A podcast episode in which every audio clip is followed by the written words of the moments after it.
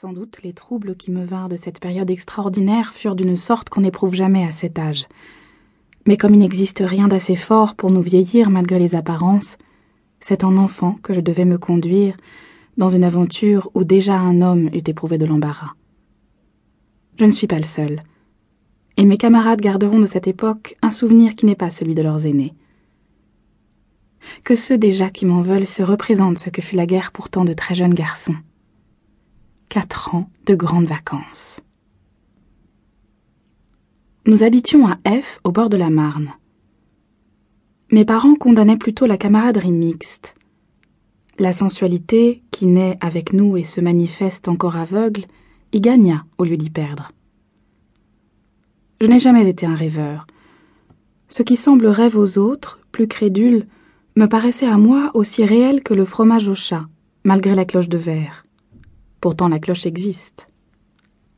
La cloche se cassant, le chat en profite, même si ce sont ses maîtres qui la cassent et s'y coupent les mains. Jusqu'à douze ans, je ne me vois aucune amourette, sauf pour une petite fille nommée Carmen, à qui je fis tenir, par un gamin plus jeune que moi, une lettre dans laquelle je lui exprimais mon amour. Je m'autorisais de cet amour pour solliciter un rendez-vous. Ma lettre lui avait été remise le matin avant qu'elle ne se rendît en classe. J'avais distingué la seule fillette qui me ressemblât, parce qu'elle était propre, et allait à l'école accompagnée d'une petite sœur, comme moi de mon petit frère. Afin que ces deux témoins se tussent, j'imaginais de les marier, en quelque sorte. À ma lettre, j'en joignis donc une de la part de mon frère, qui ne savait pas écrire, pour mademoiselle Fauvette. J'expliquai à mon frère mon entremise et notre chance de tomber juste sur deux sœurs de nos âges et douées de noms de baptême aussi exceptionnels. J'eus la tristesse de voir que je ne m'étais pas mépris sur le bon genre de Carmen, lorsqu'après avoir déjeuné, avec mes parents qui me gâtaient et ne me grondaient jamais, je rentrai en classe. À peine mes camarades à leur pupitre, moi en haut de la classe, accroupi pour prendre dans un placard, en ma qualité de premier, les volumes de la lecture à haute voix, le directeur entra. Les élèves se levèrent. Il tenait une lettre à la main. Mes jambes fléchirent, les volumes tombèrent et je les ramassai tandis que le directeur s'entretenait avec le maître. Déjà, les élèves des premiers bancs se tournaient vers moi, écarlates, au fond de la classe, car ils entendaient chuchoter mon nom. Enfin, le directeur m'appela, et pour me punir finement, tout en éveillant, croyait-il, aucune mauvaise idée chez les élèves, me félicita d'avoir écrit une lettre de douze lignes sans aucune faute. Il me demanda si je l'avais bien écrite seule, puis il me pria de le suivre dans son bureau. Nous n'y allâmes point, il me morigéna dans la cour, sous l'averse. Ce qui troubla fort mes notions de morale fut qu'il considérait comme aussi grave d'avoir compromis la jeune fille, dont les parents lui avaient communiqué ma déclaration, d'avoir dérobé une feuille de papier à lettres. Il me menaça d'envoyer cette feuille chez moi. Je le suppliai de n'en rien faire.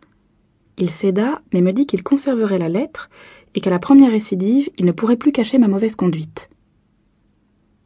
Ce mélange d'effronterie et de timidité déroutait les miens et les trompait, comme à l'école, ma facilité, véritable paresse, me faisait prendre pour un bon élève.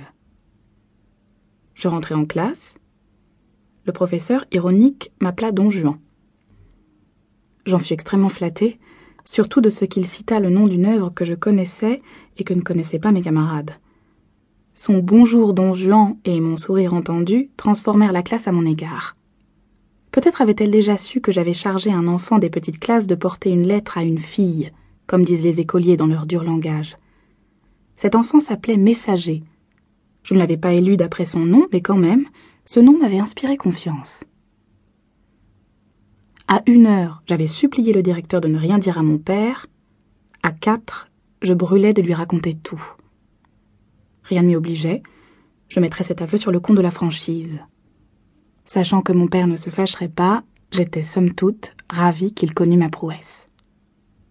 J'avouai donc, ajoutant avec orgueil que le directeur m'avait promis une discrétion absolue, comme à une grande personne. Mon père voulait savoir si je n'avais pas forgé de toutes pièces ce roman d'amour. Il vint chez le directeur. Au cours de cette visite, il parla incidemment de ce qu'il croyait être une farce. Quoi? dit alors le directeur surpris.